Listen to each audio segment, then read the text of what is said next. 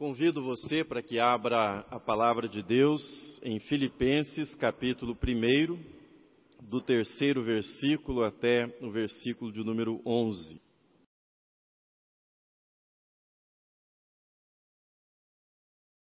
Você acha que a primeira igreja tem mais 10 anos de vida? Foi essa a pergunta que eu ouvi de um jovem pastor numa reunião que eu participava alguns anos atrás. Você acha que a primeira igreja tem mais 10 anos de vida pela frente? E eu fiquei tanto quanto aborrecido com a pergunta, fiquei imaginando que o meu interlocutor tinha alguma coisa contra mim, afinal de contas, o reverendo Eduardo Carlos Pereira pastoreou a igreja por 34 anos e a igreja não morreu. Reverendo Jorge Bertolazzi Stella pastoreou a igreja por 25 anos e a igreja não morreu. Reverendo Abival pastoreou a igreja por 37 anos e a igreja não morreu. Reverendo Daili, que precedeu o reverendo Abival, pastoreou essa igreja por oito anos e a igreja não morreu. Outros pastores pastorearam a igreja por tempo menor e em todos esses pastorados houve alguma expansão da igreja e agora aquele moço me perguntava se a igreja teria mais dez anos pela frente, ou seja, eu pensei justamente comigo. Depois de 150 anos, eu terei a tarefa de fechar a igreja. Passado o desconforto inicial da pergunta feita por aquele pastor, Pedi que ele explicasse melhor o que é que ele tinha em mente, ou seja, quais eram os seus pressupostos para me fazer aquela pergunta, o que é que ele estava sabendo que eu não sabia, né? E depois de me falar um pouco sobre o que ele tinha em mente, eu entendi que não se tratava de um problema comigo. Na verdade, ele estava bastante influenciado por algumas ideias que circulam no meio cristão evangélico a respeito de como alcançar as pessoas das novas gerações, como alcançar o público jovem, ou seja, como a igreja deve funcionar. Na verdade, ideias que preconizam que não há futuro para a liturgia tradicional, tal qual nós a praticamos nessa igreja, não há espaço mais para corais, na vida das igrejas e que, se quiser falar às novas gerações, aos jovens, o pastor não deve usar toga e gravata, mas deve usar uma camisa xadrez, deve ter barba, deve usar um MacBook, deve se assentar numa banqueta e não pode fazer sermão. Aliás, o sermão não deve ser chamado de sermão, mas deve ser chamado de palestra, e com isso, então, se alcançaria as pessoas mais jovens e a igreja teria o seu futuro assegurado. Eu sou muito grato a esse jovem que fez essa pergunta: Você acha que a sua igreja vai morrer? E nessa série de sobre perguntas persistentes, essa é uma pergunta que nós devemos examinar. Parece incômoda, é incômoda, não devemos nos esquivar desse tipo de pergunta incômoda. A nossa igreja vai morrer? Nem mesmo devemos considerá-la uma pergunta agressiva ou uma pergunta, quem sabe, movida por inveja. É fato, bastante conhecido que muitas igrejas têm morrido. É fato bastante conhecido que muitas igrejas têm fechado as suas portas na atualidade. As razões são muitas. Por exemplo, razões de ordem demográfica. A população está envelhecendo, pessoas têm menos filhos ou permanecem solteiras, e isso provoca também encolhimento no número de pessoas na igreja, ou às vezes mudaram de bairro, o perfil do bairro onde estava a igreja mudou, ou a perda no interesse pela evangelização. Vez por outra nós ouvimos ou assistimos alguma reportagem é, sobre templos que são vendidos na Europa e se transformam em bares, se transformam em discotecas, alguns se transformam em mesquitas. Mas não é preciso mudar de continente. Nós podemos ficar na nossa cidade. Vocês acompanharam, por três anos nós estivemos à frente de uma igreja, que foi igreja e foi reduzida a congregação no nosso presbitério, no bairro da Leopoldina. E depois de três anos, percebemos que não havia sinais de reação naquela que havia sido uma igreja e o trabalho está novamente sob a guarda do nosso presbitério, ou seja, as atividades foram encerradas. Uma igreja de 155 anos, talvez isso movesse a pergunta daquele jovem, uma igreja de 155 anos conta com muitas pessoas idosas no seu rol de membros. O que não é algo negativo. É sinal que as pessoas estão vivendo mais, isso é positivo. É sinal que há uma longa história de fidelidade e permanência das pessoas, dos membros dessa igreja, ou seja, permaneceram como membros, mas se o critério, se o critério para a sobrevida de uma igreja for a demografia, devemos, essa é uma boa notícia, devemos chegar com tranquilidade no segundo centenário. 55% dos membros desta igreja, na atualidade, possuem menos de 50 anos. Portanto, né, isso nos dá uma folga para chegarmos até o segundo centenário da nossa igreja. Mas qualquer pessoa que tenha alguma vivência em igreja evangélica sabe, qualquer pessoa que tenha estado por algum tempo numa igreja evangélica sabe que ter pessoas predominantemente jovens ou na meia idade no rol de membros de uma igreja não é garantia infalível de continuidade dessa igreja no tempo. As pessoas podem migrar para outra igreja, para outro grupo religioso, podem mudar de cidade e, portanto, aquela igreja perder membros por essa razão, ou podem brigar você já deve ter visto isso. Pessoas que brigam e deixam a igreja, e a igreja se enfraquece consideravelmente por conta de uma divisão. Essa reflexão me fez lembrar da igreja de Filipos. Qual razão? Era Filipos uma das cidades preferidas pelos soldados romanos e pelos funcionários do Império Romano, funcionários públicos. Não sei qual era a idade de aposentadoria no Império Romano, não sei se eles haviam feito uma reforma da Previdência, se havia Paulo Guedes no Império Romano, mas o fato é que aquela cidade havia sido estabelecida pelo rei Filipe, pai de Alexandre o Grande, depois conquistada pelos romanos, e era uma cidade extremamente agradável para os aposentados. Ficava no alto de uma colina, perto do mar Egeu, havia bom azeite, bom vinho e os funcionários aposentados do Império Romano iam viver na cidade de Filipos. Naquele lugar, Deus usou o apóstolo Paulo para pregar o Evangelho. Pregou o Evangelho, uma mulher, uma comerciante chamada Lídia, converteu-se e ali começou o que viria a ser esta igreja, a igreja de Filipos, uma igreja na qual havia aposentados, pois essa era a população predominante naquela cidade, a cidade de Filipos. No texto que nós lemos, o apóstolo Paulo menciona que fazia suas orações. E eram orações cheias de gratidão, de alegria pelo que ele lembrava, ele recordava dos irmãos que viviam naquela cidade, que compunham aquela igreja. Quero convidá-lo para examinar com atenção o texto que nós lemos. E ao examinar esse texto com atenção, nós descobriremos aquilo que faz com que uma igreja permaneça viva, vibrante, missionária.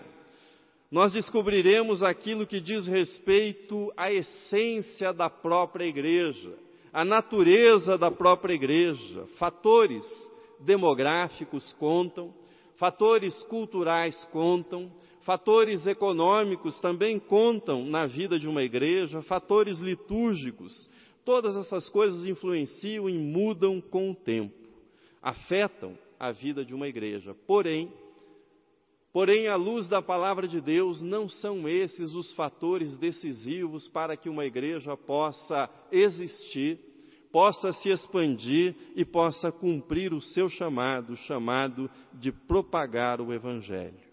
Os fatores que são mencionados pelo apóstolo Paulo, esses são fatores determinantes, são fatores decisivos para saúde de uma igreja, para a vitalidade de uma comunidade cristã. E observe, tem essa comunidade cinco anos de existência, tem essa comunidade dez anos de existência, quinze ou 155 anos, como é o caso da nossa igreja, primeira igreja presbiteriana independente de São Paulo.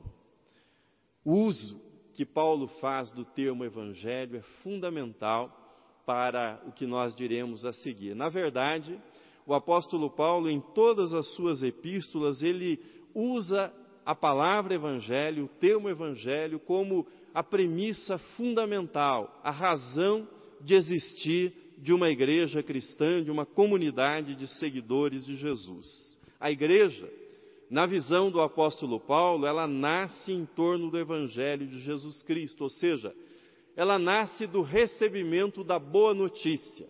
Jesus Cristo morreu pelos nossos pecados. Ele ressuscitou para a nossa salvação, para a nossa justificação. Ele subiu à direita do Pai e ele enviou o Espírito Santo para que o Espírito Santo esteja na vida daqueles que creem e o Espírito Santo seja força e poder de nova vida na vida daqueles que creem.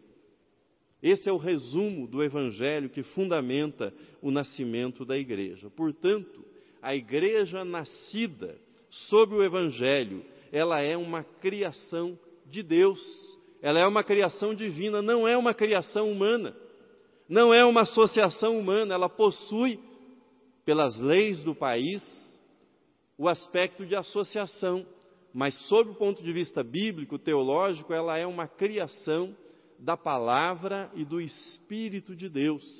É Deus quem forma essa realidade que nós estamos chamando de igreja. E essa igreja, nascida em torno do Evangelho, nascida do Evangelho, nascida pelo Evangelho, essa igreja terá algumas marcas que haverão de acompanhá-la durante toda a sua vida, durante toda a sua existência. Quais são essas marcas? E essas marcas são essenciais para que a igreja permaneça viva. Primeiro, a comunhão do Evangelho. A comunhão do Evangelho. Veja comigo os versículos 3 e 4 do texto que lemos, eles estão na tela. Dou graças ao meu Deus por tudo o que recordo de vós, fazendo sempre com alegria súplicas por todos vós, em todas as minhas orações versículo de número 7. Aliás, é justo que eu assim pense de todos vós, porque vos trago no coração, seja nas minhas algemas, seja na defesa e confirmação do Evangelho, pois todos sois participantes da graça comigo. Paulo recordava sua convivência com os irmãos da igreja de Filipos. E ele agradecia a Deus, ele dava graças a Deus pela vida daquelas pessoas e por aquilo que ele lembrava daquelas pessoas. No segundo versículo, nós lemos a frase tocante, ele diz que trazia aqueles irmãos no coração. Trazia aqueles irmãos, os carregava no coração. É uma afirmação muito bonita e ao mesmo tempo muito forte. Permita-me perguntar para você: quem desta igreja você carrega no seu coração? Quem desta comunidade de fé está no seu coração? Rubem Alves dizia que amigo é aquela pessoa que quando você lembra dela, no seu rosto brota um sorriso. Amigo é aquela pessoa quando você recorda, faz com que haja no seu rosto um sorriso. Quem desta igreja está no seu coração, cuja lembrança faz com que você abra um sorriso? Comunhão, porém, não significa ausência de conflitos. Aliás, quando nós temos comunhão, nós temos também conflitos. A proximidade, a convivência contínua com os nossos irmãos faz com que os atritos ocorram, que eles surjam. Filipos não era uma igreja sem conflitos, não era uma igreja perfeita. Aliás, quando nós prosseguimos na leitura da epístola, nós ouvimos o apóstolo Paulo dizendo, pedindo que duas irmãs que estavam brigadas, Evódia e Sintique, que elas se reconciliassem e que aqueles irmãos que compunham a igreja se esforçassem para ajudá-las nessa reconciliação. Portanto, quando nós falamos de comunhão, nós não estamos falando de uma igreja na qual não há conflitos. Uma igreja na qual há comunhão é uma igreja que tem conflitos. A comunhão do Evangelho, ela é descrita no Novo Testamento usando algumas expressões que se repetem mais de 50 vezes e são importantíssimas. São elas uns aos outros e entre si.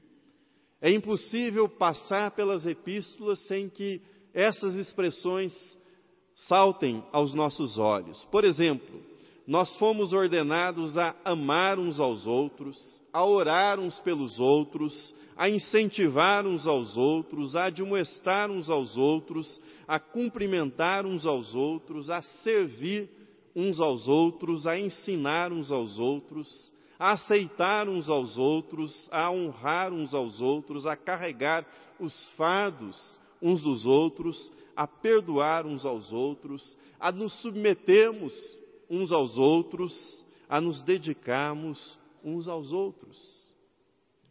Isso é comunhão, é o entrelaçamento de vida no corpo de Cristo, é essa dedicação uns aos outros. A igreja de Jesus Cristo não é um teatro. A igreja de Jesus Cristo não é um cinema, não é uma sala de concertos, não é um shopping center a igreja também não é uma torcida de futebol, não é um movimento ideológico, não é um partido político. A igreja é a comunhão no Evangelho. É a comunhão que nós temos no Evangelho de Jesus Cristo. A igreja é o corpo de pessoas reunidas, reunidas pela comunhão do Evangelho, pessoas que amam a Deus juntas e pessoas que amam umas às outras. Essa era a realidade da igreja de Filipos. Essa é a realidade da igreja de Cristo. Em segundo lugar, uma igreja viva e vibrante é aquela na qual há cooperação em torno do Evangelho de Jesus Cristo. Veja comigo na tela um versículo do capítulo 4. Diz assim: Recebi tudo e tenho abundância, estou suprido desde que Epafrodito me passou às mãos o que me veio de vossa parte, como aroma suave, como sacrifício aceitável e aprazível a Deus. O apóstolo Paulo estava na prisão, provavelmente em Roma, quando escreveu essa carta para a igreja de Filipos.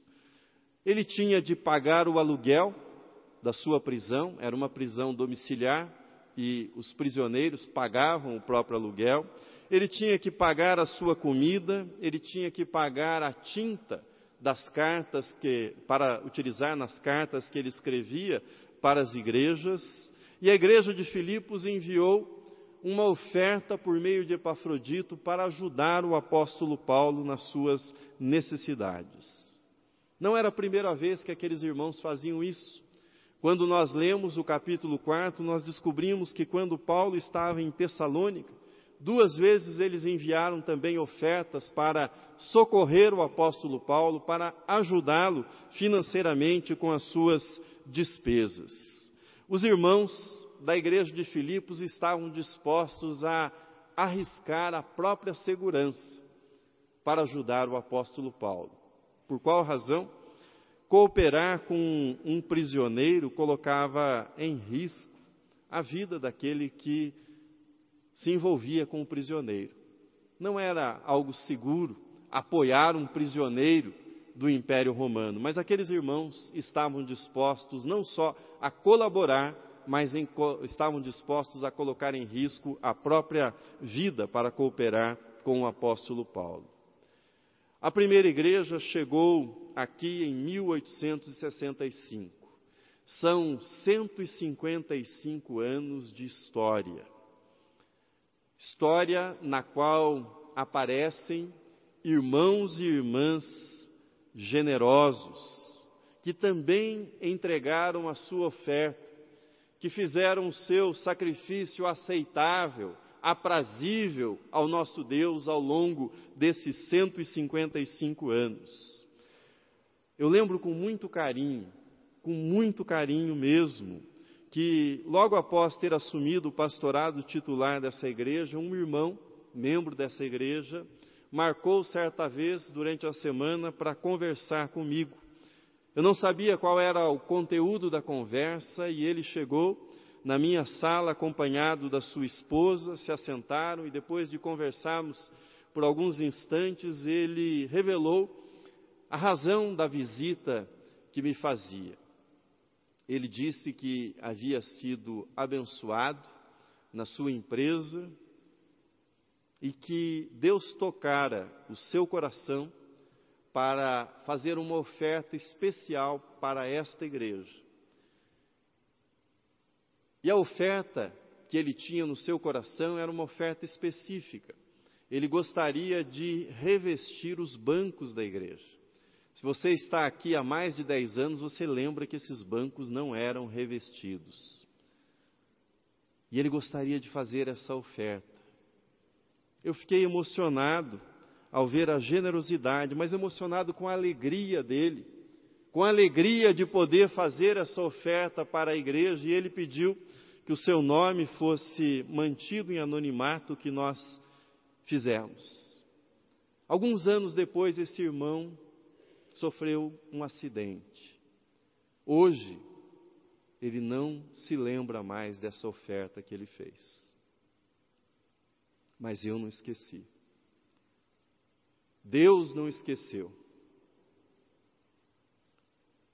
E eu poderia multiplicar as histórias, as doações, os gestos nascidos do coração de tantos irmãos e tantas irmãs ao longo desses 155 anos que tornaram toda essa realidade da qual nós participamos possível. Mas recordo de mais um testemunho, esse extraído de um livro do reverendo Vicente Temudo Lessa sobre a história desta igreja, Anais da Primeira Igreja Presbiteriana de São Paulo. Veja comigo na tela. Assim diz o reverendo Temudo Lessa, sua bolsa, referindo-se à primeira igreja, sua bolsa esteve sempre aberta para auxiliar as suas irmãs pobres.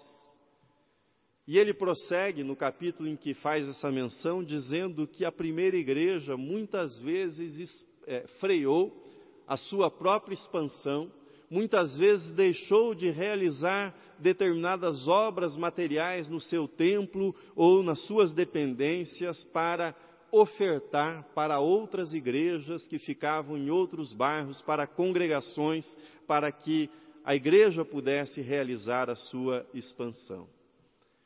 A igreja, a igreja que será organizada nesse mês no Valo Velho é parte dessa história.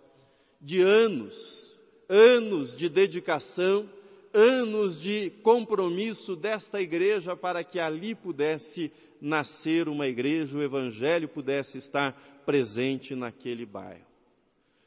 Tudo que há aqui, tudo que nós vemos, essa história da qual nós participamos, do seu patrimônio, a sua história, as suas instituições, é resultado do espírito generoso, da generosidade, do compromisso, do esforço, seja da doação financeira, de tempo, de compromisso de irmãos que cooperaram e cooperam com o Evangelho de Jesus Cristo.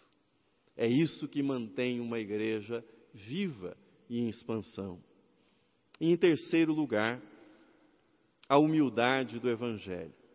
A comunhão e a cooperação do Evangelho possibilitam realizações e conquistas, e eu tenho mencionado algumas dessas realizações e conquistas ao longo desses 155 anos. É isso que faz com que a igreja prossiga viva e atuante, mas isso não deve gerar em nosso coração soberba, não deve gerar no nosso coração orgulho, pela seguinte razão: veja comigo na tela o que escreveu o apóstolo Paulo. Ele diz: Pois minha testemunha é Deus, da saudade que tenho de todos vós, da terna misericórdia de Cristo Jesus, e também faço esta oração: que o vosso amor aumente mais e mais em pleno conhecimento e toda percepção, para aprovardes as coisas excelentes e serdes sinceros e inculpáveis para o dia de Cristo, cheios de, do fruto de justiça, o qual é mediante Jesus Cristo, para a glória e louvor de Deus. Eu acho tocante como o apóstolo Paulo fala da saudade que ele sentia daqueles irmãos. Ele diz isso no texto que nós lemos, na primeira parte, ele fala: Pois minha testemunha é Deus da saudade que tenho de todos vós. Eu iniciei a minha convivência com vocês em 2002, portanto, são quase 20 anos, contado o período em que trabalhei aqui como pastor auxiliar. E eu entendo o que o apóstolo Paulo está dizendo. Tenho saudades de irmãos que já estão com o Senhor Jesus. Eu olho para o coral e tenho saudade de algumas pessoas que cantavam nesse coral. Tenho saudade de algumas pessoas que compunham o conselho da nossa igreja. Olho para a congregação e sinto a falta de irmãos e irmãs que já foram chamados e estão na presença do Senhor. Igreja, igreja é o rosto, a face daqueles que a compõem, é a história, são as conversas, são as orações, são os risos, as alegrias, os momentos de celebração, as lágrimas, os momentos difíceis, os momentos dolorosos. E eu dou graças a Deus pela vida de tantas e tantas pessoas que compõem esta igreja e com as quais Deus me deu o privilégio e a responsabilidade de conviver ao longo desses anos.